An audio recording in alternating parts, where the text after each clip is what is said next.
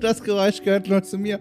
Hallo, mein Name ist Darmstadt, bin freier Journalist und beginne dieses Mal diese Anmoderation ein wenig anders, wenn ich euch begrüße zu einer neuen Folge von Orke Cool trifft, dem Format hier bei Orke Cool, in dem ich Darmstadt freier Journalist, habe ich schon gesagt, verdammt nochmal, ähm, Menschen begrüße aus der Spiele- und Medienbranche zum Plausch über die Arbeit und das Leben drumherum. Und jetzt werdet ihr euch fragen, warum flucht er denn schon, bevor es überhaupt losgeht? Ich kann es euch sagen, es war gar nicht persönlich gemeint. Hatte nur gedacht, guck mal hier, ey, lass schon mal das Intro losrollen. Ne? Ich gebe der Band schon mal das Signal und hole mir, während die Band hier, die ich jeden Tag für jede Aufnahme live in meine Bude reinstelle, äh, zum Takt ansetzt, hole ich behende mein Notizzettelchen raus, um euch noch erzählen zu können, informierterweise, wer hier eigentlich gleich auf euch warten wird und was ich mir noch notiert habe, was ich unbedingt erzählen möchte im Vorfeld. Und dann stellte sie heraus, das Papier war weiter weg als gedacht. Naja, äh, viel mehr jetzt schon diesem Papier eingeräumt als meinem Gast und das ändern wir hiermit, denn ich dürfte begrüßen Paul Lawitzki. So, Paul Lawitzki, wenn ihr nicht unbedingt gerade aus der Modding-Szene kommt oder in eurer Freizeit Unreal Tournament-Karten bastelt, dann könntet ihr diesen Namen bisher noch nicht gehört haben. Denn das sind Szenen, in denen treibt sich Paul Lawitzki rum. Aber nicht nur das, er macht auch noch was anderes. Und das ist vor allem der Grund, warum ich ihn hierher eingeladen habe, weil ich ihn quasi über diese Weise kennengelernt habe. Und zwar ist er Hauptverantwortlicher Game Designer des Spiels Halls of Torment. So. Und jetzt kann es sein, dass ihr da draußen bereits wissend aufhorcht, weil ihr womöglich eine der über 19.000 Menschen seid, die Halls of Torment auf Steam ein sehr gutes oder gutes Review dagelassen haben. Falls ihr nicht zu denen gehört, erkläre ich gerne, was es damit auf sich hat. Halls of Torment ist im Grunde ein Mix aus Vampire Survivor, ne? dieses Spiel, wo man dieses Pixelfigürchen äh, isometrisch gesteuert durch so eine Welt bewegt, schießt automatisch auf Gegner, dann spielt man das 20 Minuten lang, dann ist vorbei. Äh, das gemixt mit, Achtung, jetzt kommt der Knaller, den Look, die Grafik von Diablo 1. Das ist Halls of Torment, also ein Zombie Survivor inspiriertes Spiel aus Deutschland von dem äh, Team Chasing Carrots aus Stuttgart, Studi. Ähm, und dieses Spiel, ich sag's wie es ist, ist richtig toll. also wirklich, ich bin drüber gestolpert, eines Nachts wirklich. Ich habe mich so durch die Steam-Spiele geklickt und habe dieses Ding entdeckt und war verzaubert. Habe es angefangen und spiele das momentan den Alltag begleitend, hoch und runter. Ähm, bis ich mir dann aufgefallen ist, Moment mal, dieses erfolgreiche Spiel aus Deutschland, über das übrigens die Spielepresse kein Wort mehr oder weniger verloren hat, schuftigerweise. Ähm, das Entwicklerstudio kommt ja aus Deutschland. Das heißt, ich kann einfach mal fragen, ob nie mal jemand Lust hat, mit mir über dieses Spiel zu sprechen und ein wenig hinter die Kulissen dieses, also wirklich Hits aus Deutschland zu blicken. Und hat mir das Team sehr freundlich geantwortet und Paul Lawitzki, eben, der an einer ganz wichtigen Position des Spiels sitzt und saß, der hat sich bei mir gemeldet und gesagt, na gar, äh, na gar, okay, ähm, ich möchte gerne mitmachen. Und es hat mich sehr gefreut und dann haben wir uns unterhalten über die Arbeit an dem Spiel, aber auch noch einigen anderen Dingen. Wir sind zum Beispiel abgetaucht in die äh, Vergangenheit dieses Studios, äh, Chasing Carrots, und sprachen über ein Spiel, das zu dem vor Halls of Torment wohl ambitioniertesten Projekt des Teams gehörte, nämlich Good Company, eine Aufbausimulation, in der es darum geht, eine Firma aufzubauen und groß zu ziehen. Ähm, vergleichbar vielleicht mit diesen Tycoon-Spielen, ne? Hospital Tycoon oder wie sie alle heißen. Ihr habt es wahrscheinlich schon vor Augen. Und ähm, da hat er auch schon mitgemacht. Der ist seit sieben Jahren in diesem Studio und dann aber jetzt wohl das ambitionierteste und definitiv erfolgreichste Projekt, über das haben wir natürlich auch gesprochen, nämlich Halls of Torment. Drumherum geht es außerdem noch darum, wie Paul eigentlich Spiele entwickelt, was er für Spiele in der Vergangenheit entwickelt hat, denn es gibt auch noch den einen oder anderen Titel, den er im Rahmen von Game Jams zusammengebastelt hat und die ich in der Vorbereitung auf dieses Gespräch entdeckt habe und die mich ebenfalls sehr, sehr verzaubert haben. Ich möchte wirklich nochmal unterstreichen, ich habe Spaß mit Halls of Torment. Hat einen Grund, warum ich extra jemanden aus dem Team hier eingeladen habe. Guckt es euch mal an. Wenn ich dran gedacht habe, ist es verlinkt in der Folgenbeschreibung. Wenn nicht, auch nicht schlimm. Einfach bei Steam eingeben Halls of Torment, dann könnt ihr gucken und kommt dahin. Schönes Ding. Wirklich schönes Ding, wenn man auf sowas steht. Und jetzt liefere ich euch quasi das Gespräch nach, äh, indem wir so ein bisschen hinter die Kulissen dieses Spiels schauen. Noch ein letzter kleiner Hinweis, weil ich es letzte Woche vergessen habe, schiebe ich es dieses Mal extra nach vorne Okay, cool übrigens, ne? Hat nicht nur ein Steady-Angebot, das ihr freischalten könnt mit einem knappen Fünfer im Monat, sondern es gibt auch einen Newsletter. Der ist tatsächlich gratis. Leute, die Okay Cool bereits unterstützen auf Steady, bekommen den sowieso, weil sie ihre E-Mail-Adresse hinterlegt haben. Alle anderen können sich über den Link in der Folgenbeschreibung gratis anmelden. Dieser Newsletter heißt Okay Cool, gibt Bescheid und äh, kommt jede, jede Woche am Montag Freihaus zu euch, komplett gratis und kostenlos. Besteht aus drei Teilen. Zum ersten persönliche Worte, Gedanken ne, aus meinem Alltag mit Bilderchen. Äh, zum zweiten, vielleicht sehr viel wichtiger, wahrscheinlich sehr viel wichtiger, der aktuelle Wochenplan, was euch eigentlich an Podcasts erwarten werden. Und schließlich zu guter Letzt Mini-Rezension, kleine Kritiken von mir zu Spielen, die ich aktuell spiele, egal ob alt oder jung. So. Und nun würde ich sagen, wir kehren ein in diese Folge, dieses wunderbare Gespräch zwischen mir und Paul Lewitzki.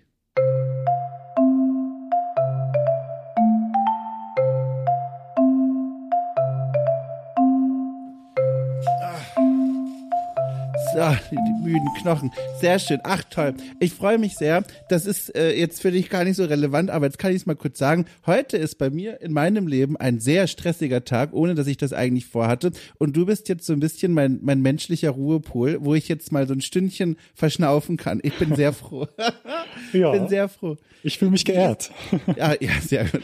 Wie ist es denn bei dir, wenn ich einfach mal auf deinen Schreibtisch schaue? Wie ist denn dein Tag heute? Ist das heute einer dieser Tage, wo du sagst, boah, so viel zu tun mit Holz of Torment und Co. Oder ist es heute super entspannt? Wie ist es so? Es ist eigentlich entspannt soweit. Also ja, also gestern war ein bisschen, also nicht stressig, aber aber mir ging es halt gesundheitlich nicht so gut. Aber sonst heute oh. heute geht, geht's mir prima und es ist kein kein Stress gerade. Es lastet kein äh, nichts auf mir großartig, was mich irgendwie belastet. Ja. Da bin ich froh. Äh, du, ich habe es eben schon gesagt, ich, ich muss direkt damit beginnen. Ich bin ja ganz begeistert. Halls of Torment, ohne Witz, ich bin völlig nichtsahnd äh, drüber gestolpert. Äh, des Nachts irgendwie, ne, man kennt es, hm. 4 Uhr klickt man sich so durch die Steam-Bibliothek und durch den Shop und denkt sich so, okay, was gibt es da draußen? Und dann entdeckte ich dieses Ding und ich bin so angetan. Das möchte ich erstmal einfach nur sagen. Das macht so einen Spaß und ja, es danke. ist auch so schön zu sehen, dass es nicht nur mir so geht. Es ist ja wahnsinnig erfolgreich. Also ich habe gerade die Teamseite hier vor mir. Also ne, man weiß natürlich nicht an meiner Stelle, wie es jetzt im Backend aussieht, aber mhm. ich sehe hier über 19.000 äh, Steam-Reviews alleine. Das ist schon eine ganze Menge. Also erstmal dazu Glückwunsch. Dankeschön, danke. Ja, wir freuen uns natürlich sehr und äh, ich meine, das ist jetzt halt unser erster riesiger Erfolg so eigentlich. Mhm. Äh, davor waren wir nie, hatten wir nie so ein erfolgreiches Spiel. Und das ist schon was Besonderes für uns, ja. Und auch, ja. Wie präsent ist denn das bei dir so im Kopf? Also, ich habe noch nie in meinem Leben ein Spiel veröffentlicht, das über 19.000 Steam-Reviews hat. Ist das so? Wacht man da auf und nennt die so, mega geil. Also, ich als Mensch auch einfach. oder ist das, also, oder vergisst man das? Oder, also, wie präsent ist dir denn das, dass wirklich viele Menschen dieses Spiel kennen und spielen? Es ist schon, ähm, man merkt es schon, aber es ist nicht so, ähm, es ist nicht alles so plötzlich passiert, wie man mhm. das, glaube ich, sich denkt am Anfang. Ähm, das hat sich so ein bisschen angekündigt, als wir das Spiel so langsam, sage ich mal, released haben. Wir haben ja erst eine Demo rausgebracht und dann haben wir gesagt, jetzt gucken wir mal, wie die Reaktion darauf sein wird und wenn, wenn das gut ist, dann machen wir da weiter. Und tatsächlich war es dann sehr positiv. Und dann haben wir gesagt, gut, das, das wird ein einigermaßen Erfolg auf jeden Fall. Also das lohnt sich, das, das Spiel weiterzumachen. Und dann, ja, dann war es das auch so, ne? Das, das hat irgendwie geklappt. Und der, der richtige Schlag kam dann erst, wenn, äh, als ein großer Streamer unser Spiel gespielt hat. Ja. Und dann bin ich halt, da wurde ich auch so ein bisschen reingeeast, sage ich mal. Ein Freund von mir aus der Quake-Community, mit dem ich äh, mich ab und zu mal unterhalte, hat, hat hat mal so gesagt, ja, guck mal, der Asmongold hat House of Torment erwähnt in seinem Stream. Ach, krass. Und ich okay. so, aha, okay, interessant. Ja, cool, wenn der das spielt, das wäre nice, ja. Und dann so eine Woche, zwei Wochen später hat das dann gespielt und dann bin ich morgens aufgewacht und habe dann, ich habe dann immer so die Steam-Charts gecheckt, weil ich immer gucke, wie viele Spiele, Spieler spielen das Spiel jetzt gleichzeitig. Und dann hatte ich hatten wir einen riesigen Bump. Ne? Und mhm. über, über eine Woche hinweg ist es immer mehr geworden, weil der halt das Spiel auch mehrmals in der Woche gespielt hat. Und das war dann schon so, so, okay, das ist jetzt, das geht über unsere Erwartungen, Erwartungen hinaus. Und ja, wie das für mich persönlich jetzt ist, das ist schon so, ich, ich, ich muss sagen, ähm, ich äh, bin ein bisschen mehr auf dem Boden geblieben, als ich es erwartet hätte. Früher. Hättest du, also, das ist ja ein interessanter Satz. Du hattest von dir selbst gedacht, das wird dich abheben lassen? Ja, so ein bisschen. Also nicht im Sinne von, dass ich jetzt ein bisschen äh, äh, hier hoch Streitwagen zur Arbeit ab sofort. Nee, nee, so nicht. Nee, das meinte ich nicht. Also diese Freude, also diese die die Freude, die ich da erwartet hätte. Ich denke, ich, ich habe früher meine Vorstellung war, wenn ich mal ein erfolgreiches Spiel habe oder wenn ich mit unser Team mal ein erfolgreiches Spiel habe, dann kommen mir die Tränen, weil alles geil ist.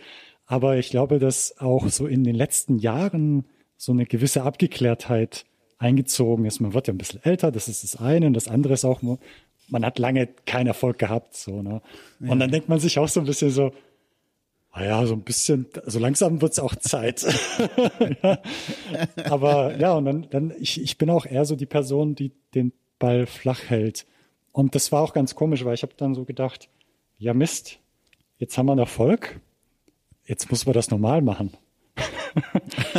ja, äh, ähm, weil, weil ich denke mir so, immer wenn man sich so erfolgreiche Spiele anguckt oder erfolgreiche Entwickler anguckt, die meisten, die einen Erfolg hatten auf Steam, mhm. das muss man schon so sagen, ähm, haben dann ein Spiel released oder mit einem Spiel mhm. hatten sie Erfolg und danach hast du von denen ja nichts mehr gehört.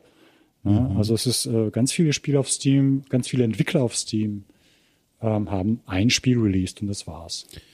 Ihr habt ja jetzt erstmal ein bisschen Verschnaufzeit sozusagen, was das nächste Spiel angeht, weil es ist ja noch im Early Access. Das bedeutet, das kann ja erstmal auch ganz offiziell und als eine schöne Entschuldigung jetzt nicht direkt ein nächstes Spiel nachliefern zu müssen, euer aktuelles Projekt bleiben, ne? Ja, schon. Also wir werden jetzt ähm, wir werden jetzt äh, das Spiel erstmal in, in, aus dem Early Access raus begleiten, sage ich mal, also eine, eine, eine Vollversion draus machen.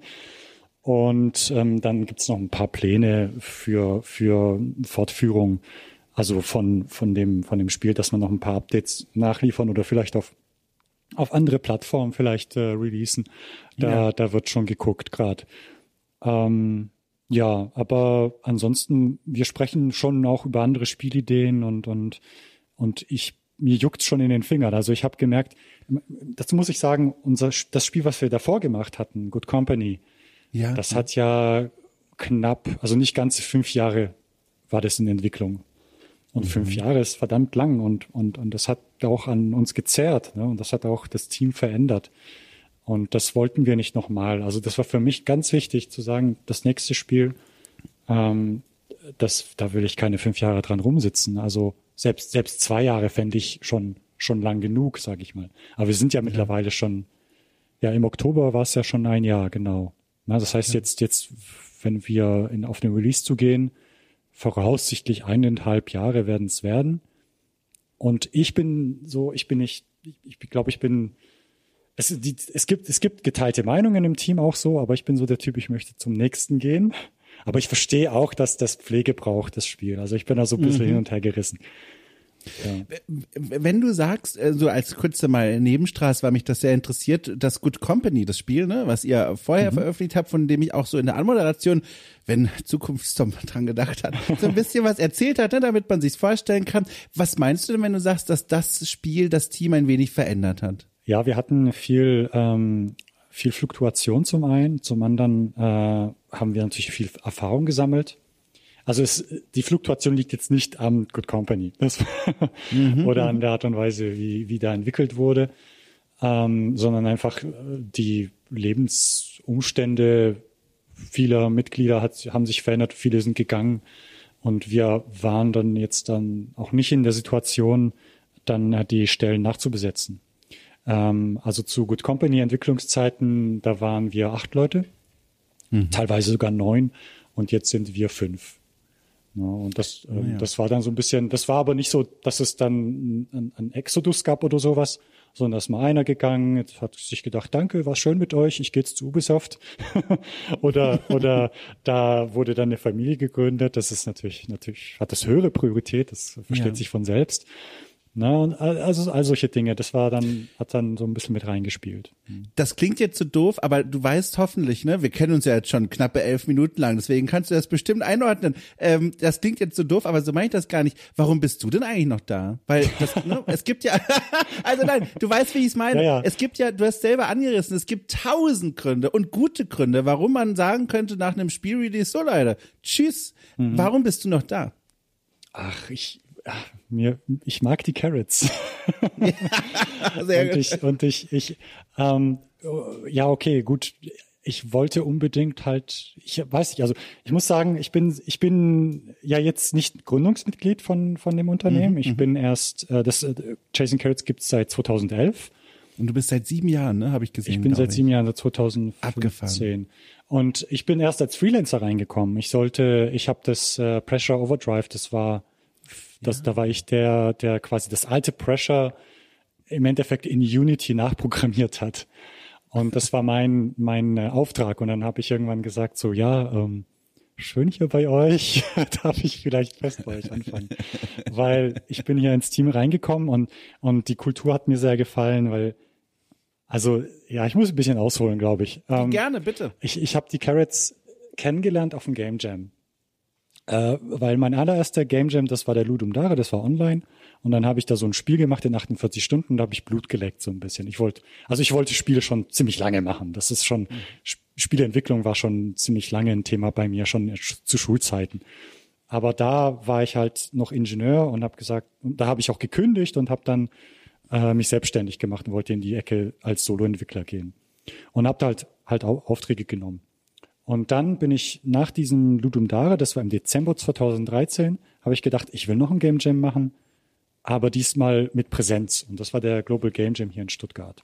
Und das haben die Chasing Carrots ver veranstaltet. Veranstalten sie übrigens immer noch. Also die jetzt Ende Januar wird es wieder ein Global Game Jam geben, den oh. wir veranstalten. Ähm, und da, da haben sich auch schon 60 Leute angemeldet. Das ist hier in der Stadtbibliothek Stuttgart. Aber ich, äh, ich schweife aus. genau, und dann bin ich da zu dem Game Jam hingegangen und dann war da an der Theke, so an der Anmeldetheke, war dann der Josef damals, den kannte ich da noch nicht. Hab mich vorgestellt, ja hallo, ich bin der Paul, äh, ich habe mich ja angemeldet.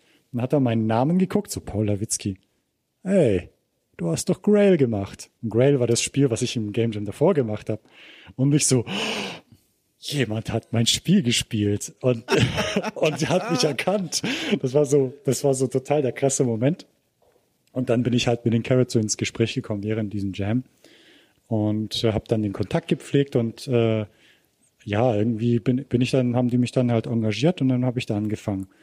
Und seitdem, und diese ganze, also ich bin dann halt, das, der, mein erster Tag im Büro war auch so, ja komm, wir, wir kochen jeden Tag, bis auf Freitag. Freitag ist Fast Food Friday. Das ist bis heute auch so. Wir, wir kochen hier im Büro. Und ähm, da saßen dann halt acht Leute so am Tisch und haben gegessen und das war super toll und und ich fand das so so cool. Ne? Ich saß dann dann da und der Josef, der war damals Producer und der Patrick und der Dominik, das sind ja hier die Gründer. Hm. Und saßen alle am Tisch, haben so gegessen. Und ich habe irgendwie einen Satz von mir gegeben, so, ja, wenn die Chefs es zulassen. Und der Josef guckt mich so an und sagt, hier gibt's keine Chefs. Ich so, okay. Und alle so genickt, so, ja, ja. Und es war so, ja, es ist, ähm, es ist eine sehr, sehr, alles ist auf Augen, Augenhöhe. Es gibt keine so eine Autoritätshierarchie. Also jeder hat so sein, seine Verantwortungsbereich und ist die Autorität in seinem Verantwortungsbereich. Ja. Hat auch seine Vor- und Nachteile, muss man dazu sagen. Ja ich muss mal ganz kurz einhaken. Äh, kleine äh, Seitenstraße, Grail. Ich habe das mhm. in Vorbereitung auf dieses Gespräch nicht nur entdeckt, sondern auch gespielt. Und auch da, ich wünschte, ich könnte jetzt mal als ausgleichendes Gegengewicht sagen, war voll doof. Nein, ich habe das richtig, ich habe lächerlich viel Zeit mit Grail verbracht. Für alle da draußen, die es nicht kennen, ich, ich, also es hat mir so gut gefallen, dazu wollte ich dir auch noch was fragen. Ähm, für alle, die es nicht kennen da draußen, also es ist auch verlinkt in der Folgenbeschreibung, weil ich bin sehr angetan von diesem Ding, auf itch.io gratis runterzuladen. Ich habe es mal für mich umschrieben als ein immer vorwärts Dark Souls. Mhm. Es hat nämlich so ein ganz besonderen Kniff und das finde ich so toll. Also es ist im Grunde ein Plattformer, man guckt von der Seite in die Spielwelt hinein und es gibt nur eine Eingabemöglichkeit und zwar die Pfeiltaste nach rechts. Also im Grunde der klassische Vorwärtsschritt. Und das Tolle ist jetzt, man hat da so ein Ritterchen, das läuft da so durch, ne, durch Dungeons und Fallen und all diese Abgründe und ähm, kontextsensitiv quasi äh, wird diese Vorwärtstaste dann zu anderen Aktionen führen. Also wenn man vor einem Abgrund steht, wird der wird die Figur natürlich nicht nach vorne gehen, sondern einen Sprung machen. Oder wenn ein Gegner vor einem steht, wird die Vorwärtstaste zu einem Schwertangriff. Und das klingt so einfach, aber in der Praxis, und davon war ich ganz angetan, wie gesagt, ich habe viel Zeit mit dem Spiel verbracht, äh, entstehen daraus so spannende Situationen, weil du hast eine ganz eingeschränkte Möglichkeit, mit der Spielwelt zu interagieren und es kommt dann so viel auf Timing an, auf Rhythmus, auf den richtigen Abstand ich fand also äh, erstaunlich, wie schnell ich da drin versunken bin. Wollte ich an der Stelle auch einfach mal sagen. Ich habe das richtig gern gespielt. Ich okay. hatte fast schon ein bisschen gedacht, also, dass das nicht auf Steam ist für ein, für ein weiß ich nicht, für 5 Euro oder so. Äh, weißt du, ich kann mir vorstellen, das wäre ein Knaller. Also ich habe von vielen Spielen, die ich, die ich äh, an Game Jams gemacht habe, so gedacht, so, ach, das könnte man vielleicht noch zu einem größeren Spiel machen. Aber es ist immer so diese Zeitfrage, ne? Da also ja. man setzt sich dann hin, muss das Ding dann polieren und das Polieren, das dauert dann so richtig viel Zeit, ne? Das ist dann halt, ja. das so, wenn man so, also, ein, ja ich, ich will die auf Gott, um Gottes Willen, ich wollte die auch nicht unterbrechen, aber ich will ja, nur sagen, ich will die nicht von Holz of Torment wegholen. Ne? Da wär, würde ich mir selbst ins Blut, ins Fleisch schneiden, jetzt quasi. aber ich habe das Gefühl, und also meine, also mein Bauchgefühl sagt, das ist so ein Spiel, das kann, glaube ich, sehr viele Menschen faszinieren, weil es ist so einfach, diese zentrale Idee zu sagen, der eine Knopf und dann, ne, daraus ergeben sich so viele Möglichkeiten. Ich weiß nicht, ich habe da ein richtig gutes Gefühl, äh, Paul. Also, ne, falls du mal Zeit findest, kümmere dich ich, doch darum. Es ist, es ist auf meiner Liste, ganz ehrlich. Sehr ich habe ich hab schon, ich habe ganz viel, aber es ist halt genau das, ne, welches Projekt gibt man als nächstes an? Ich, ich habe so viele Interessen und möchte so viele Dinge machen, also nicht nur Spiele, sondern auch andere ja. Projekte. Äh, aber, aber es ist halt irgendwann, es liegt, es gibt zu wenig Zeit. Einfach, das ist einfach ja. die Realität, mit der jeder Mensch ähm, ja zu kämpfen haben wird. ja. ja, aber das nur am Rande. Jetzt können wir dich wieder äh, zurückholen quasi zu den Chasing Carrots. Also du bist mhm. da angekommen, die Filmkultur hat dir sofort zugesagt und jetzt bist du da ja schon sieben Jahre lang. Mhm. Kannst du so, bevor wir jetzt gleich wieder zu Hall of Torment und damit ja auch so ein bisschen in die Gegenwart kommen, so aus deiner persönlichen Perspektive beschreiben, wie hat sich denn das Arbeiten in diesem Team verändert? Also du hast ja schon gesagt, ne, na klar, personelle mhm. Fluktuation, aber auch wenn ich mich so durchs Portfolio von euch gearbeitet habe, die Art der Spiele, die ihr gemacht habt, hat sich ja auch echt verändert über die mhm. Zeit. Wie würdest du denn so zurückgucken auf diese Zeit, wo du da jetzt schon arbeitest? Also man muss, man muss dazu sagen, ähm, die, äh, der Patrick und der Dominik, die kommen äh, aus dem, aus dem eher visuellen Bereich, beziehungsweise der Dominik ist Programmierer. Und ja. ähm, Patrick und, und dann gibt's noch den Daniel, der ist auch äh, Mitarbeiter Nummer eins sozusagen. ähm, die sind so erst im, aus diesem visuellen Bereich. Die, die äh, Dominik und Patrick haben bei Unexpected zusammengearbeitet und haben quasi da rausgegründet, mehr oder weniger. Und ähm, das heißt, die Spiele waren alle mehr so visuell fokussiert, also nach meiner Einschätzung. Ne? Was mhm. die, was die, ob die beiden mir zustimmen, weiß ich nicht. Das ist meine persönliche Meinung. Die waren visueller und mehr so die Inszenierung war so so das Wichtigere. Und ich weiß nicht, wie viel ähm, Game Design Know-how da jetzt drin war. Ich bin immer reingekommen. Als ich da reingekommen bin, habe ich gesagt, man könnte Game Design technisch mehr machen und ich würde da mich ein bisschen mehr engagieren wollen. Das haben die mir dann auch ähm, mehr oder weniger erlaubt oder mir, mich darum gebeten, dass ich das auch mache. Mhm.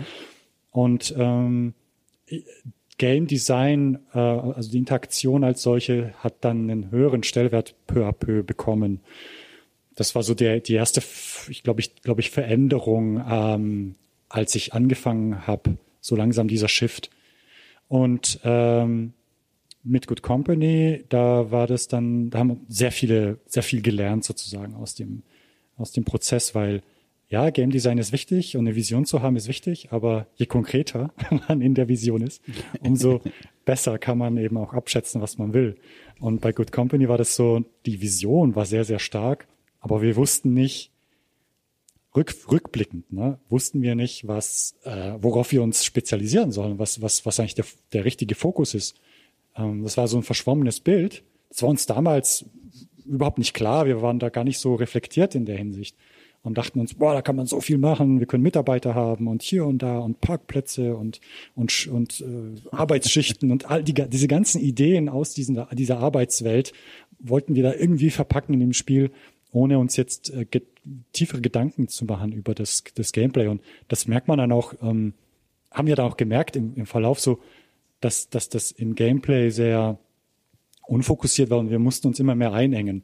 Und je mehr uns wir uns eingeengt haben, umso mehr waren wir dann so ein bisschen auch ähm, ja ähm, ernüchtert von von den Möglichkeiten, die uns dann noch übrig bleiben, um ein mhm. Spiel zu machen, was noch Spaß macht. Ja, mhm, mhm, weil weil weil wir eben zu viel Zeug reinschmeißen wollten und und das hat dann nicht mehr gepasst. Dann mussten wir halt gucken, okay, okay, wir fokussieren uns jetzt halt auf Logistik und, und machen das irgendwie mit den Mitarbeitern und ja. Also die, die, die Ideen waren ganz andere am Anfang als später und, und, und das hat uns auch ein bisschen so, ja, ähm, auf den Boden zu, der Tatsachen zurückgebracht. Mhm. Und das andere Thema war auch so Design by Committee. Ja. Wir hatten mhm. dann irgendwie drei Leute im Kernteam, die mehr oder weniger das meiste Sagen hatten an dem Projekt. Und da gibt's auch, gab's auch viele Streitereien, muss man auch sagen. Wir haben uns auch schon ein bisschen gekabbelt, so in, in bestimmten Bereichen. Und das mussten wir auch erstmal lernen, ähm, so diese, diese, diese Kommunikation, dass man da ein bisschen, dass man auf den Nenner kommt, dass man konstruktiv ist und nicht destruktiv. Mhm. Ähm, also rückwirkend muss ich schon sagen, äh, war das schon, schon auch stressig teilweise. Ähm, und dass es auch nicht immer gut ist, wenn, wenn alle ja, in, in einem Bereich wie zum Beispiel Game Design was sagen können. So, ne? Mhm, mh. Weil äh, zu viele Köche äh, ver verderben den Brei, so, ne? Und ja. das haben wir bei, bei House of Torment dann, da sind wir anders angegangen. Da haben wir gesagt, es gibt einen, äh, der das letzte Wort hat. Das ist der, mhm. das ist der Creative Director oder wie auch immer, dass man das nennen soll, diese Rolle.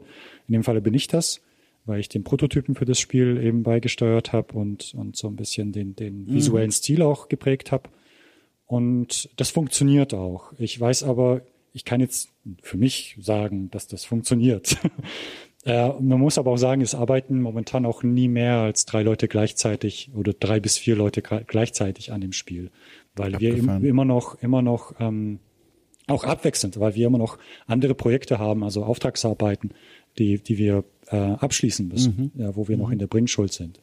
Und mhm. deswegen, und das Spiel hat auch erst mit, erst mit zwei Leuten, also erst mit, eigentlich, ja, erst mit zwei Leuten angefangen. Dann kam eine Person dazu, dann waren es wieder zwei, dann wieder drei. Also es war schon so ein bisschen, es war ziemlich Abgefahren. low budget alles. Ne? Ja. Bevor wir da nochmal näher drauf kommen, auch nochmal so eine Frage am Rande, so äh, wie du erzählst, ne, von Game Design Philosophien und so Grundsätzen und Erkenntnissen, die du hast. Ich finde das so erstaunlich, dir so zuzuhören, weil wie ich es jetzt rekonstruieren konnte, du scheinst sehr viel so Self-Learning betrieben zu haben, was diese Arbeit angeht, ähm, weil, also ich konnte so ein bisschen nachvollziehen über das, was ich so gefunden habe in der Vorbereitung auf das Gespräch. Du, du hast ähm, in der Vergangenheit äh, Maps gemacht, Map-Editor, ne? Du hast Level designt, ne? So, also quasi so ein klassisches Mitglied der Modding-Community, so ne? Super versiert technisch und auch was dieses Game Design von einem guten Level zum Beispiel verlangt und dann einfach viel ausprobiert und machen. Und dann hast du erzählt von einer Ingenieursberufstätigkeit, mhm. aber hast du mal wirklich an der Uni oder was offiziell Game Design gelernt? Nee, Game Design äh, war als Abgefahren. ich als ich studiert habe, gab's das nicht. Also es hat sich ja. angekündigt, das Game Cologne Lab ja, ja, wo war in der Gründung, als ich mhm. nach, einem, nach einem Bachelor oder nach einem Bachelorstudium mhm. gesucht habe oder war es ein Masterstudium sogar? Ich weiß nicht mehr. Ich habe nämlich ähm, ich, ich, ich bringe die Zeiträume so ein bisschen durcheinander. äh, tut mir leid. Aber ja, ähm, für mich war das, war das, Ga ja, Game Design war für mich auch nicht. Ich, ich finde heutzutage auch nicht, ist nicht so ganz zielführend, äh, Game Design zu studieren. Das klingt jetzt ein bisschen hart, aber ich glaube, das ist, das ist so ein bisschen die Regie studieren. Na, wie viele mhm. Regisseure kann es denn in der in der Filmbranche geben, sag ich mal? Ja, also und wie viele Designer kann es pro Projekt geben? Na, also es ist schwierig. Es, es gibt halt so eine begrenzte Anzahl an Leuten, ähm, die da was machen können und das sind meistens auch Generalisten. Mhm. Also es gibt äh, für mich äh, ist es schwierig zu sagen, jemand ist nur Game Designer und macht nichts anderes. Ähm, das ist ein bisschen schwierig zu vereinbaren, meiner Meinung nach. Was, was natürlich die Universitäten, um das so ein bisschen damit zu kontrastieren, mitbringen, das ist so eine Erfahrung oder eine Erkenntnis, die ich aus diesen vielen Gesprächen in der Vergangenheit hier gewonnen habe, ist, dass die Leute ein Netzwerk bekommen, ne? Weil mhm. das ist ja gar nicht zu unterschätzen. Ich hatte hier nicht selten Leute sitzen, die gesagt haben, ja, ne, also Studium war schon toll, auch ein bisschen was gelernt, ja. aber vor allem das Netzwerk. Nicht nur die Dozenten, die man da so bekommt, die Dozentinnen, sondern auch die Kommilitonen, Kommilitoninnen, die man dann kennt einfach, wie bei vielen anderen Studienfächern auch, und dann sie so ein Netzwerk aufbauen ja. kann. Das wurde mir immer als ein großer Pluspunkt von so Uni-Einrichtungen genannt. Mhm. Ja, das kann gut sein. Also ich muss auch sagen, ich, ich, das ist jetzt eine persönliche Meinung von mir, die kann auch falsch sein. Ja, also es ist nicht so, dass ich das, das ist nur mein Bauchgefühl und Na klar, ähm, ja. ich kenne ja auch äh, Leute aus der aus der Akademie, sage ich mal, hier ähm, an der in, in Stuttgart an der HDM, da, dort wo ich meinen Master gemacht habe übrigens, da ist jetzt auch da als ich gegangen bin 2011, also dass ich meinen Master gemacht habe, ein Jahr später wurde dann die, das Games Institute gegründet dort. Ja, also so, ich habe das so voll verpasst. Aber und und da da kenne ich auch ähm, die Professoren und die unterrichten auch Game Design. Ähm, aber ich glaube, dass die auch mehr machen als nur das. Also man lernt schon so so Überschneidungen. Ich glaube nicht, dass es ja ich, ich weiß nicht, ob es einen puren Game Design Studiengang dort gibt. Hm aber für mich war das so, ich wollte immer alles machen. Mein, mein Ziel war es immer, ein Spiel selber machen zu können. Von mhm. vorne bis hin. Das ist ein bisschen Wahnsinn. Das ist auch super naiv, ne? Weil, weil, also zu Schulzeiten war ich halt ein weniger reflektierter Mensch als heute und, und hab, hab, hat halt diese, diese, diese Ambition, sagen zu können, ich will alleine als Ein-Mann-Show ein Spiel von vorne bis hinten machen. Und, und ich habe schon vor, vor mehreren Jahren, dann, äh, als ich bei den Carrots angefangen habe, das war für mich so ein Grund, so ich kann das nicht alleine machen. Ich brauche Freunde, so, ja, mit ja, denen ich ja. das zusammen machen kann. Und zwar Freunde, denen ich vertraue und die mir vertrauen. ja, nicht, nicht einfach nur Mitarbeiter. Und, und, und dann nur so kann ich, kann ich äh, meine Ziele erreichen, zusammen mit anderen, die das Ziel mit mir teilen. So, ne? ja, ja. Und das war, das war eine Erkenntnis, die ich dann halt auch als Selbstständiger gemacht habe, äh, weil ich dann alleine gearbeitet habe und meine Erfahrung gesammelt habe und gemerkt habe, ja, also wenn ich, wenn ich ein gutes Spiel machen möchte, dann wahrscheinlich erstmal nicht alleine. das wird nicht klappen. Genau. Äh, damit sind wir wieder so ein bisschen bei Holz of äh, Torment angekommen. Du hast gesagt, du hast diesen Prototyp entwickelt. Jetzt wird mich natürlich mal brennend interessieren, wie entstand dieser Prototyp? Also wenn man das Spiel ja spielt und anguckt, dann merkt man, ne, also äh, zwei ganz starke Einflüsse. Ähm, zum einen wahrscheinlich vor allem auch spielmechanisch Vampire Survivor, na klar. Und zum anderen, ich sag mal inszenatorisch, ne, was so die Grafik und all das angeht, sind wir bei Diablo 1, irgendwo in den 90ern wie, also wenn man das so als Zutaten identifiziert hat, frage ich mich, wie entstand denn jetzt dieser Prototyp? Also ich glaube, Leute, mhm. die dann draufschauen, könnten wahrscheinlich als Bauchgefühl mitnehmen, alles klar, da hat ein Entwicklerstudio, ne, ohne zu wissen, dass du da jetzt erstmal den Prototyp gemacht hast, sich gedacht, Vampire Survivor, mega erfolgreich, jetzt machen wir was eigenes und bringen ein bisschen noch was, ein eigenes Geschmäckle, sage ich mal, mit rein, mhm. in Form zum Beispiel der etwas anderen Inszenierung, der etwas anderen Grafik. Wie war es denn nun wirklich? Wie entstand dieser Prototyp? Das ist schon ziemlich nahe an dem, was, wie es wirklich passiert ist. Ja, ja also wir haben, das, die Sache war die, ähm, Good Company ist rausgekommen und ähm, hat dann natürlich nicht so viel eingebracht, dass wir als Studio davon leben könnten. Mhm. Ähm, und dann haben wir eben angefangen, Auftragsarbeiten zu machen, wollten aber natürlich weiter Spiele machen, wollten auch Spiele pitchen an Publisher und so weiter. Und haben auch nebenher irgendwie Prototypen gemacht und, und das war hat aber nicht immer irgendwo hingeführt. Wir haben auch viel zu große Sachen angefangen teilweise. Und irgendwann kam halt Vampire Survivors raus und ich habe das Spiel ähm, gekonnt ignoriert. Ich habe das gesehen und gedacht so, das ist irgendwie so ein Hype-Spiel. Ich mag keinen Hype. Ähm, ich ich, ich mach, mach meinen eigenen Scheiß. Das ist irgendwelche, ja, nur weil so viele Leute das spielen, das ist, wird, ja, das ist irgendein Meme-Game, habe ich gedacht, ja. Ähm, und dann haben wir aber, ich, Dominik und ich haben ein Newsletter abonniert, das ist dieses Discover Games äh, Co. heißt das, glaube ich. Ja, das kenne ich sogar, ja. So ja. ein Branchen-Newsletter, ja. Richtig, genau. Und da kam ein Bericht über einen, einen Nachmacher sozusagen von Vampire Survivors, das war das 20 Minutes Till Dawn. Und das 20 Minutes Till Dawn, das hat der Dominik gespielt und gesagt, Paul spielt es auch mal, das ist ziemlich ja, gut. Ja, das kenne ich sogar, ja. ja dann habe ich das gespielt und gesagt, ja, das ist, ist echt gut. Ich, und das ist sehr simpel. Es ist, ja, es, also ich könnte mir vorstellen, dass in kürzester Zeit sowas zu machen. Und, und es hat auch super viel Erfolg gehabt. Ne? Und dann haben wir gedacht, ja gut, ähm, das ist, äh, wenn wir uns jetzt finanziell retten wollen, wäre das vielleicht ein probates Mittel. Also vielleicht ist es, ist es gar nicht so schlimm, so, so derivativ zu sein. Ja, also, ähm, jetzt, jetzt lassen wir ein bisschen unseren Stolz mal beiseite und versuchen vielleicht mal auf den Boden der Tatsachen zurückzukehren und zu sagen, ja, wie, wie, wie, machen wir denn ein erfolgreiches Spiel? Und ähm, das war der, ein, der eine Gedanke. Der andere Gedanke war auch, dass wir gemerkt haben, okay, ähm, wir müssen die Entwicklungszeiten verringern, damit die Kosten niedriger sind, damit das Risiko niedriger ist. Mhm. Ja, wenn wir jetzt wieder zwei Jahre oder drei Jahre oder vier Jahre sogar an einem Spiel arbeiten, das würde uns in finanziellen Ruin treiben. Das könnten wir nicht machen. Also ähm, habe ich dann mit, mit meinen Kollegen hier auch gesprochen und so gesagt, so, ja gut, also wie wäre es, wenn wir, das war nicht nur, das war nicht nur meine Meinung, das haben wir so zusammen erörtert, sage ich mal. Ähm, wie wäre es, wenn wir eine Strategie verfolgen, dass wir eben viele kleine Spiele machen? Ne? Und das heißt, wenn, wenn wir ein kleines Spiel machen und das hat keinen Erfolg, dann ist es nicht so schlimm, dann können wir das, diesen Misserfolg besser auffangen. Mhm, und dann können wir mehrere machen, so hintereinander. Und eins, eins davon könnte vielleicht ein Hint werden. Aber wenn wir jetzt zum Beispiel ein Portfolio von fünf oder sechs kleineren Spielen haben und die haben einen kleinen Revenue Income, also wenn die generieren ein bisschen, bisschen Geld.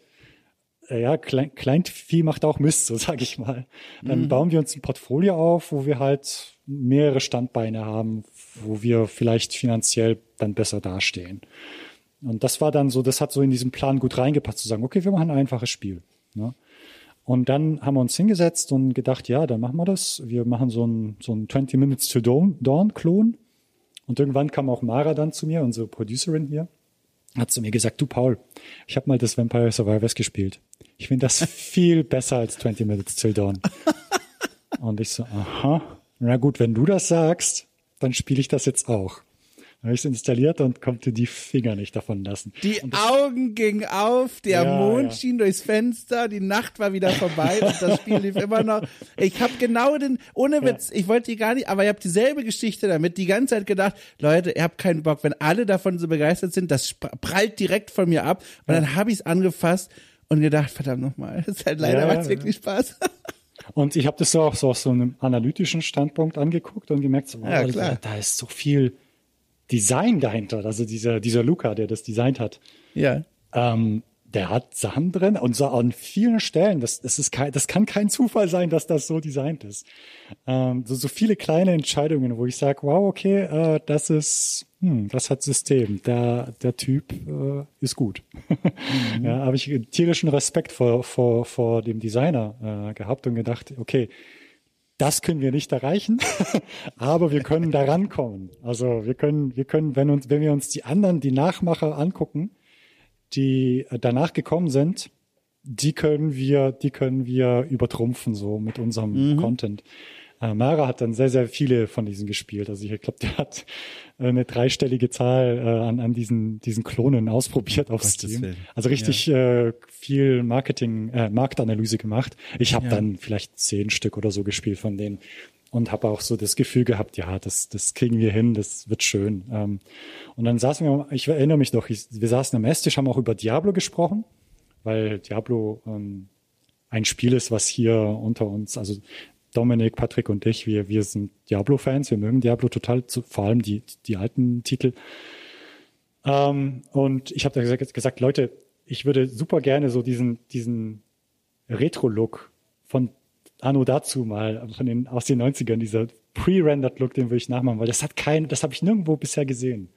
Alle machen Pixel Art, aber niemand macht diesen, diesen ja, vermeintlich schlecht gealterten Retro-Look, der, der pre-rendered. Äh, äh Diesen, diese Idee hattest du einfach so oder kam die wirklich beim Spielen so nach und nach? Weil das ist ja im Grunde ein Schlüsselmoment, ne, für Halls of Torment. Mhm. Also Diablo war ein Punkt. Wir haben über Diablo gesprochen. Übrigens das Wort Torment, das kam auch so von von Diablo, vom ähm, vom Dreier, glaube ich. Da ist äh, da ist irgendwas mit Torment und da hat Dominik und Patrick drüber gesprochen und so, ah, Torment ist ein cooles Wort, das bauen wir ein, so ne. Und ähm, und das hat das hat das hatte so einen coolen Ring, so ne, ähm, Halls of Torment. Ja. Und ich wollte unbedingt so dieses so in diese Kerbe schlagen, dieses dieses Dark Fantasy und und das hat mich so angesprochen. Und äh, in meiner Erinnerung ähm, war da die Begeisterung, hielt sich die Begeisterung da so in Grenzen. Und er hat gesagt, ja, okay, ich baue das nach und dann zeige ich es euch, dass es gut funktioniert. Dann habe ich ja diesen Prototypen in so zwei Abenden gemacht, man konnte es schon spielen. Und dann hat der Dominik sich das angeguckt, so, ja gut, dieser Render-Style, der funktioniert gut, aber ich finde, wir sollten da noch dynamisches Licht reinmachen. ich so, ah, weiß ich, das wird zu modern, das haben, wir es reingemacht. Und dann hat der Dominik gesagt, ja, siehst du, sieht doch gut aus. Und ich so, ja, sieht schon deutlich besser aus, viel mehr Stimmung. Und dann haben wir das halt, also das sind schon ein paar moderne Rendertechniken drin, wo ich gedacht habe, ja, das macht, das wertet das nochmal auf. Und der Patrick hat es gespielt und ist davon nicht losgekommen. Und ich habe dann gedacht, okay, so ein Ding in zwei Abenden zusammengeklopft und der Patrick kriegt die Finger nicht davon weg. Da sind wir auf dem richtigen Weg. Aber sag mal, waren das zwei lange Abende? Weil es klingt so wie aus der Hüfte geschossen, aber für mich als jemand, der jetzt selber also über Text Adventure Engines noch nie hinweggekommen ist, mhm. klingt das also unmöglich. also kannst du das irgendwie noch mal ein bisschen genauer sagen? Also warum? Also bist du einfach unglaublich gut oder waren die Abende einfach super lang? Also wie geht das? Nee, der Prototyp war einfach super scheiße. Ja, aber, aber oft mal ja trotzdem gut genug, dass mindestens ein Teammitglied gesagt hat, ich höre nicht mehr auf zu spielen. Ja, weil ähm, ich denke, das ist einfach dieses, dieses, diese Formel von Vampire Survivors, ja, die, mal, ja, die wir halt runterkondensiert haben. Das war wirklich ein Charakter, ein, ein so ein Schwertkämpfer und ohne es hatte nicht mal ein Level, doch, es hat ein Level-Up, doch, das hat ein Level-Up gehabt. Aha. Aber es hatte nur vier Trades oder so, also vier, vier Upgrades oder sowas. Und dann immer nur das gleiche Monster, was einfach fein zugelaufen ist. Mehr war da nicht. Mhm. Das ist alles. Und das kriegst du sehr schnell zusammengeklopft in, in einer modernen Engine. Also das ist, das ist nicht aufwendig.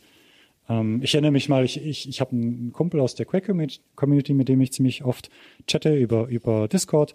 Und ich war mal ein bisschen angetrunken und der hat mich dann so ein bisschen so, hat mir über Schmups erzählt. Und ich bin gar, hat, hab zu der Zeitpunkt habe ich, zu dem Zeitpunkt habe ich nichts mit Schmups am Hut, am Hut gehabt. Entschuldige, was ist, was ist Schmups? Äh, das sind so Shoot'em-Ups, so Arcade-Shooter, so, so. Ach, ähm, um Gottes Willen, jetzt habe ich mich richtig geoutet. Ich habe bis, ich kannte bis eben nicht diese Abkürzung, um Gottes Willen. Das kennen viele nicht, weil das ist schon ziemlich nischig geworden mittlerweile. So Dodon Pachi ja. oder so, oder, oder Gradius oder solche Spiele, so, ne? Ja. So Top-Down, wo man mit einem Flug Flieger rumfliegt. Der, das, der ist da total, das ist so sein Steckenpferd, der kennt die Dinger, der kennt alle Kniffe und so, ne? Und ich habe gesagt, äh, weißt du was?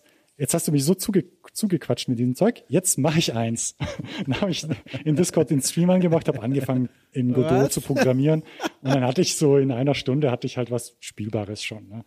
Das ist so also, abgefahren. Entschuldige, auch da wieder, um das mal einfach zu erden. Wenn du angetrunken bist, machst du in Godot einfach irgendwelche Spiele und wenn ich angetrunken bist, bin, bestelle ich eine Pizza. Das ist, das ist der Unterschied zwischen uns beiden. Also unglaublich. Ja, aber es ist halt so eine Schnapsidee, so, also im ja, wahrsten Sinne des Wortes. Ja, klar. Und, und das ist auch nichts, was, also ich glaube, es gibt sehr viele Leute da draußen, die, die, die das die hören das und denken sich, ja, kein Problem. Also das ist ich nichts. nicht. Äh, ich finde es beeindruckend, ehrlich gesagt. Also unter Spielerentwicklern, glaube ich, gibt es einige, die, die, die, die das, die, für die ist das nichts Besonderes, weil, äh, also, weil heutige, heutige Engines sind sehr mächtig und erlauben dir sehr, sehr schnell Sachen zusammenzuhauen. Mhm.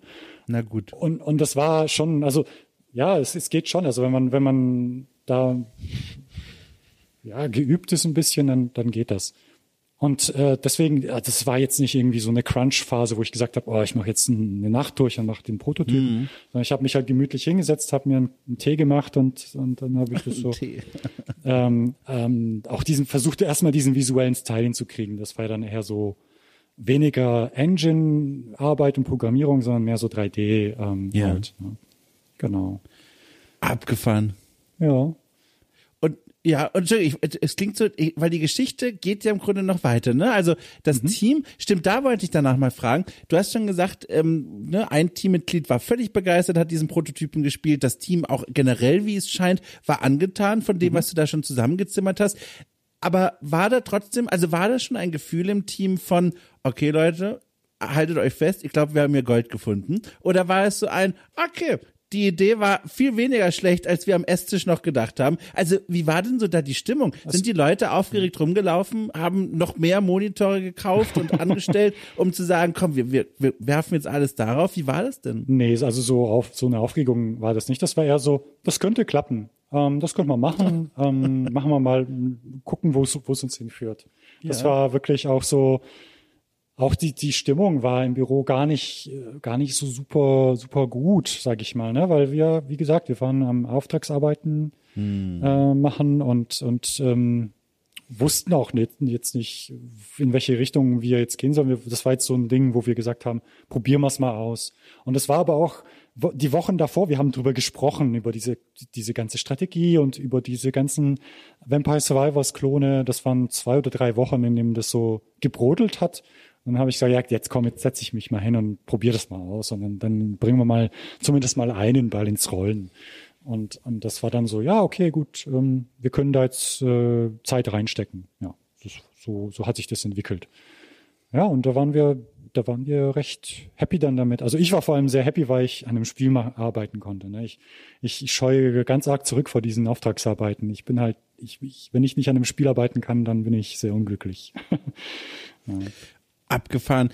Gab es denn jemals während dieser Entwicklungszeit, dann bis dann das Spiel wirklich auch im Early Access erschienen ist, deinerseits dieser, dieses Bedenken, naja, böse Menschen könnten jetzt sagen, ne, ohne genauer hinzugucken, im Grunde äh, ne, äh, schmeißt man sich auf den Erfolgszug von dem Originalspiel, sage ich mal. Das ist nicht mein, meine Einschätzung und was ich sagen würde, aber man kennt ja die Reviews und was die Leute da draußen so sagen. War das mal eine Sorge, irgendwie ein Gedanke, dass man nicht zu, also originell genug sein könnte? Ähm, eigentlich, eigentlich hatten wir da keine Angst vor. Also wir haben uns schon als Vampire Survivors Klon bezeichnet. Ganz ohne Scham. Also das war schon so, ja, hey, ähm, entweder das oder, oder wir machen hier die, die Lichter aus. Ne? Also ganz so dramatisch war es nicht, aber, aber es war schon so, ja, also ein Erfolg wäre mal cool. Ne? ähm, Und da, da nehmen wir, dann nehmen wir, was wir kriegen, sage ich mal. Ja, ist ein bisschen, ich übertre übertreibe da ein bisschen auch. Aber äh, ja, es ist schon, wir haben, wir haben uns schon so gedacht, ja, wir bringen schon was eigenes rein. Wir, wenn wir jetzt schon diesen Diablo-Look haben, dann können wir auch ein bisschen uns orientieren an Gamer-Elementen von diesen Action-RPGs, also Diablo etc. Ähm, Path of Exile. Ich habe sehr viel Path of Exile gespielt. Und was mir dann gekommen ist, auch so das, das fürs Marketing habe ich mir so gedacht, Moment mal, wenn wir jetzt im Oktober diesen Prototypen gemacht haben und jetzt eine Demo machen, ähm, wann kommt eigentlich Diablo 4 raus? Ne? Das war Oktober 2021, als wir angefangen haben. Ja. Ich hatte Diablo 4 gar nicht auf dem Schirm.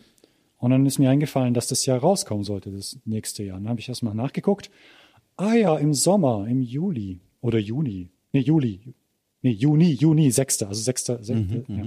Und äh, ich erinnere, erinnerte mich damals, ich habe so eine Preview gesehen von äh, Diablo, Diablo 4, ein Jahr davor. Und dann, ich erinnere mich daran, als ich diese Preview gesehen habe, äh, da haben Entwickler das Spiel gespielt und so diesen Barbaren vorgestellt. Und dann habe ich gedacht, oh, ich würde jetzt echt gern Diablo spielen, aber Diablo ist noch nicht raus und wird lange nicht rauskommen. Was, was ist dann passiert? Dann habe ich angefangen, Path of Exile zu spielen. Ja? Hab mir einen Ersatz gesucht. Und dann habe ich mir gedacht, ja, Moment, da bin ich bestimmt nicht der Einzige, dem es so geht.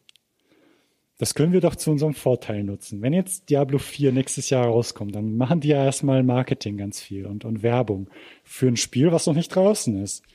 Und dann könnten wir sozusagen zu dem Zeitpunkt releasen, wenn Leute heiß auf so, ein, so eine Art von Spiel sind. Ja.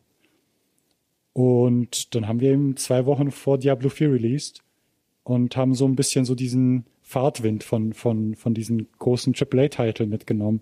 Und ich glaube, das hat schon auch äh, zu, zu, mehr, zu mehr Traffic geführt. Das war so ein bisschen so ein Perfect Storm. Ja. Also gefahren. Also so, solche Überlegungen hatten wir da ganz viel und Marketing war immer so ein, so, so ein Schmerzpunkt bei uns. Da haben wir sehr viel ähm, gekämpft, auch, auch mit Good Company damals. Social Media, wir sind nicht, nicht so nicht so stark, was Social Media angeht als Firma. Ähm, ja, also so, wir sind nicht präsent, wir sind auch, wir, uns fehlt so dieser extrovertierte Charakter, der da so in die mhm. Welt mhm. rausschreit und uns bekannt macht. Das, das gibt's halt bei uns nicht, ja. Wie war das denn überhaupt? Das wollte ich eh mal fragen. Das passt jetzt ganz gut. Ähm, zum einen, ne, also die, die Kontraste sind ja so krass. Das Spiel, wie gesagt, mittlerweile über 19.000 Reviews. Man kann da nur erahnen, wie viele tausend Menschen das tatsächlich auch gekauft und gespielt haben. Dann Riesenstreamer äh, wie mhm. Asmongold, wahnsinnig groß, äh, spielen das Spiel, also im Grunde erzählen davon. Und auf der anderen Seite, wenn man mal googelt nach, weiß ich nicht, Reviews, Halls of Torment oder Tests Holz of Torment. Mhm. Man findet kaum etwas. Also wie weit die klassische Berichterstattung mal wieder von der Streaming-Welt auseinanderklafft. Mhm kaum zu glauben. Wie fühlt sich das denn für dich an? Also findest du das unbefriedigend? Findest du das schade? Würdest du dir das anders wünschen oder wie guckst du darauf? Hm. Ich weiß gar nicht. Also ich habe da auch gar nicht erwartet, dass da so viele drüber schreiben, weil äh, für mich war dieses Genre auch schon eine, eine, eine große Nische, nenne ich sie mal. Ja. ja. Und ähm, ich glaube, es ist halt nicht so interessant, über den nächsten Vampire Survivors Klon zu schreiben. Und da kann ich es einem, einem Spielejournalisten nicht verübeln, dass der dann sagt, ach, naja, noch so ein Spiel muss ich jetzt nicht alles covern, dann, weil dann müsste ich auch Brota über Brotato schreiben oder über, über, über Death Must Die oder was. Da kamen ja so viele von denen raus. Ähm, da kann ich niemanden übel nehmen, dass die das übersehen oder nicht, dass sie das nicht interessiert. Es gibt halt Leute, ähm, spe die speziell diese Spiele mögen und gerne spielen und und es gibt so eine so eine so eine Untergruppe von Streamern, die das gerne zocken, weil das sehr watchable ist, ne, sage ich jetzt mhm, mal so. Ne? Mhm. Also das lässt sich sehr leicht angucken. Und deswegen funktioniert das. Und das war, also durch Streamer haben wir eigentlich die, die, die meisten Augen auf unser Spiel bekommen. Ja, und gar nicht, gar nicht durch irgendwelche, durch irgendwelche äh, Zeitschriften also, also Online-Magazine oder sonst ja. was. Das ist nicht so passiert. Ähm, ich ich, ich finde das jetzt nicht schade. Mich, mich, äh, ich bin eigentlich ziemlich happy mit dem Erfolg. Also wir haben, ich, ich persönlich habe auch mehr Aufmerksamkeit bekommen durch dieses Spiel und ich wurde letztes Jahr, also wenn du mir, wenn du mir Anfang letzten Jahres gesagt hättest, dass ich irgendwie vier Talks in diesem Jahr halten würde ähm, über dieses Spiel, dann hätte ich dir einen Vogel gezeigt und gesagt, ja klar, hier. ne? und, aber dann wurde ich halt eingeladen zu irgendwelchen Konferenzen, durfte ein paar Vorträge halten. Das ist auch so ein Ding, das war auch so ein Wachstum für mich persönlich. ja. äh, ähm, wo ich gedacht habe, okay, Talks halten. Pff, hab, Aus der Komfortzone raus, ne? Ja, äh, ich, ich habe in der Vergangenheit Talks gehalten und habe für mich mehrere Male bestätigt, ah, das ist nichts für mich, ich bin da nicht gut drin. Und dann wurde ich äh, in, in, äh, im Oktober letzten Jahres äh, nach Posen eingeladen in Polen mhm. und habe dann einen Talk gehalten und gesagt, jetzt mache ich das richtig. Jetzt schreibe ich alles auf, was ich sage, Satz für Satz. Und wenn ich, wenn ich den Faden verliere, dann lese ich es verdammt nochmal ab. Und es hat super funktioniert. Ja. Das war richtig so, okay, ich glaube, ich habe den Kniff raus. Ne? Und beim zweiten Tag hat es auch besser funktioniert, wo ich gedacht habe, oh cool. Ja, man ja. muss diesen Stil erstmal finden. Ich habe da nur am Rande auch echt, also ich mache das ja hin und wieder mal, mhm. äh, auch so Gastdozenturen, wenn jemand mal fragt. Und ähm, da habe ich auch lange überlegt, wie mache ich das eigentlich? Und auch damals noch in der, in der Uni-Zeit überlegt, wie ist eigentlich mein Vortragsstil? Und da habe mhm. ich auch lange Zeit so gearbeitet wie du auch, weil das viele auch in meinem Umfeld gemacht haben, für die es auch gut funktioniert hat, nämlich wirklich penibel rausschreiben, ganz genau ja, ja. Auf, aufs Detail geachtet, was erzähle ich zu welcher Folie, was sind teilweise sogar die vollständigen Sätze, die ich sagen werde mhm. und lerne das vielleicht sogar auswendig. Hab das versucht, jahrelang, immer gequält damit mhm. und dann schon gedacht, vielleicht kann ich das einfach nicht. Und was ich jetzt mittlerweile mache und für mich entdeckt habe, ich, das ist so ein bisschen die Antithese auf das, was du als Wohlfühl äh, beschreibst. Ich mache nur noch Bilder in meine Präsentation, mhm, mhm. habe eine grobe Ahnung von dem, welche Geschichten mit den Bildern verbunden sind und mache alles frei. Das habe ich, genau also, das habe ich auch gemacht. Ja, genau sehr gut. Also wirklich einfach, gib mir das Bild und dann erzähle ich. Das größte ja. Problem ist die Zeit im Blick zu behalten. Das ist die Kunst, die ich lernen muss. Ähm, aber sonst, das ist mein Stil. Aber das erstmal rauszufinden, da muss man durch viele Feuer gehen. Das habe ich gemacht, das hat bei mir aber nicht geklappt, weil ich ein Typ bin, der dazu, ähm, dazu neigt, abzuschweifen, zu meandern. Ja. Und dann, dann äh, komme komm ich ganz woanders raus und weiß gar nicht mehr, wo ich, wo ich hin wollte. Und dann sehe ich dann das Bild, aber was hat das jetzt mit dem Bild zu tun? also deswegen hat das bei mir nicht geklappt. Ja, ja sehr gut. Ähm, zurück noch mal kurz zu diesem Holz of Torment. Spielst du das eigentlich privat oder bist du an einem Punkt, wo du sagst, ich, das ist für mich nur Arbeit oder wenn ich spiele, sehe ich nur Fehler und Dinge, die noch passieren müssen. Wie stehst du denn dazu? Ich spiele es nicht privat, nein. Ich ja. kann keins meiner Spiele privat spielen. Aber wieso? Das geht gar nicht. Aber weil ich, weil ich das ähm, zur, zur Arbeitszeit sehr viel spiele, weil ich sehr viel teste. Ah, ja. Das ist das eine. Also ich bin gar nicht im, ich bin gar nicht im Freizeitmodus, wenn ich das Spiel dann mache. Ich kann auch Good Company gar, ich kann kein neues Spiel in Good Company starten. Das geht gar nicht. Das ist, ich habe es neulich am Esstisch mit meinen, meinen Kollegen hier äh, gehabt, so, hey, hat jemand von euch mal Good, Good Company gespielt? So, nee, das geht gar nicht. Also ich glaube, das geht gar den meisten Spielentwicklern so, ja, ja, ja. dass sie, dass sie ähm, ihr eigenes Spiel nicht in der Freizeit spielen können. Ähm, zur Arbeitszeit geht das mit, mit House of Torment ganz gut, weil es halt so diese Mechaniken hat, die einen so am Ball hängen mhm. lassen, ja. Also ich merke schon, wenn ich das, das House of Torment teste, irgendwas ausprobieren möchte, na komm noch, fünf Minuten spiele ich noch. So. Na, aber, aber so dieser, dieser Schritt, jetzt spiele ich das Spiel, ähm, das kommt bei ja. mir gar nicht. Und ich glaube, das ist ganz normal bei Spielentwicklern, dass sie ihre eigenen Spiele nicht spielen können. Das glaube ich, jeden, den du fragst, oder die meisten, die du fragst, werden dir diese Antwort geben. Bevor wir jetzt gleich noch in die Zukunft schauen, noch mal eine kleine Frage zu Halls of Torment, fast schon im, in der Welt der Hard Facts verankert. Du hast es ganz vorhin zu Beginn unseres Gesprächs mal gesagt. Mhm. Irgendwann ne, werdet ihr das Spiel, das hast du so schön, so schön formuliert, aus dem Early Access hinaus begleiten. Mhm. Hast du denn, ne, ohne dass mir jetzt An Anwälte von den Chasing Carrots hinterherjagen, sowas wie ein Zeitfenster, wo du sagen würdest, so, ne, also da können sich die Leute, die jetzt von diesem Spiel gehört haben, drauf freuen, dann wird's passieren. Ähm, ich denke, Mitte des Jahres wird soweit, da, soweit sein. Ja. Also Mitte Top. des Jahres, das ist, ist unser Plan. Ähm, ich habe gehofft, dass es äh, so Anfang diesen Jahres wird, aber das, mhm. äh, wie man das so kennt, äh, es verschiebt sich gerne und ähm, ja, es ist, es bietet sich auch nicht immer richtig an. Man muss auch den richtigen Zeitpunkt finden, so die, man nennt das Marketing Beat, ne? den richtigen Zeitpunkt finden, um es zu releasen und dass man nicht irgendwie mit anderen Releases kollidiert und da, da untergeht irgendwie, ja. Ja, da gibt's äh, viele Sachen, die man beachten muss. Sehr gut. Da, da freue ich mich schon drauf. Und jetzt den Blick in die Zukunft. Auch da bin ich nochmal sehr interessiert. Vielleicht erst mit dem Blick auf das Studio Chasing Carrots. Mhm. Also auch da wieder, ne, ohne dass die Anwälte gleich hier im Treppenhaus stehen du hattest schon gesagt, du hast richtig Lust, du brennst darauf, ne, mit dem Studio gemeinsam das nächste Projekt anzugehen. Gibt's da schon was Konkretes? Wie macht man weiter nach einem Holz of Torment? Oder ist das die Frage, die ihr euch auch gerade noch stellt? Ähm, oh, da gibt's, also wir haben schon, schon ziemlich früh ähm, im letzten Jahr, nicht früh im letzten Jahr, aber so in der Mitte letzten Jahres so gedacht, so, hm, oh, so ein Nachfolger wäre vielleicht nicht schlecht. Mm. Haben wir auch viel drüber gesprochen, ganz uns viel ausgetauscht aber das ist überhaupt noch nicht in trockenen Tüchern. Also das, da sind wir noch weit von entfernt. Mhm. Das, da sind wir noch so in der Ideenfindungsphase. Ich habe ich, ich hab jetzt für House of Torment auch professionelle Sprecher so ein bisschen engagiert und der eine davon hat auch schon gefragt, so, ah, habt ihr Nachfolger? Und ich habe gesagt, ja, wir wollen Nachfolger machen und jetzt werde ich ihn ja vertrösten müssen, weil das deutlich später passieren wird. Ja, ja. Ähm, ja, aber wir, wir prototypen noch andere Dinge. Also ich, ich, ich halte es nicht für ausgeschlossen, dass wir vielleicht in eine ganz andere Richtung gehen. Ähm, das ist jetzt aber nur mein Gefühl. So, ähm, ist jetzt auch nicht abgesprochen mit den anderen. Also es ist nicht so, dass ein Anwalt ja, ja. dasteht, sondern die anderen treten mir auf den Schiff so, hey Paul, was erzählst du den Leuten da? Ja, ihr habt das schon ja gehört, die, die Tastaturen im Umfeld beginnen zu verstummen. Ich höre lautes Atmen in Nähe deines Mikrofons.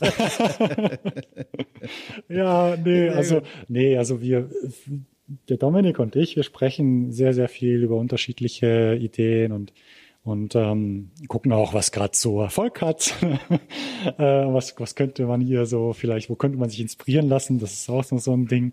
Ja. Und äh, wollen auch ein bisschen zusammen prototypen. Jetzt am Global Game Jam wollen wir zusammen was ausprobieren. und gucken, ob das, ob wir da irgendwann was zusammen, also zusammen auf die, auf die Beine gestellt bekommen. Aber das ist jetzt, das, da, ich, wir machen uns keine großen Hoffnungen, weil es ist immer, äh, wir wissen es schon mittlerweile, dass das die meisten Ideen dann immer im Kopf besser sind als dann, als, mhm. als dann umgesetzt. Ne? Jetzt habe ich ja nicht ohne Grund mit so einem Schwerpunkt auf dem, mit einer Betonung äh, von diesem Studio gefragt, weil ich würde mhm. nämlich auf der anderen Seite auch gerne wissen, ne, gibt es denn private Projekte, sag ich mal, ne, die dich auf der Festplatte erwarten nach Feierabend, wo du sagst, mhm. so, an denen sitzt du gerade, so als, weiß ich nicht, kreativer Ausgleich.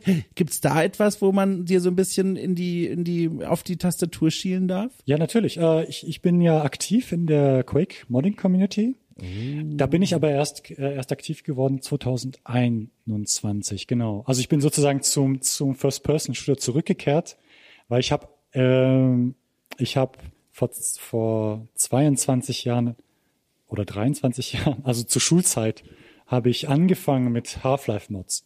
Ich habe äh, mhm. Maps für Counter-Strike gemacht, dann habe ich irgendwann mal war ich in einem Modding-Team für, für Half-Life. Das ist dann ist nie fertig geworden, aber ich war dann halt eher, ich habe ich, ich hab nicht programmiert, ich habe gemodelt und äh, Levels gemacht.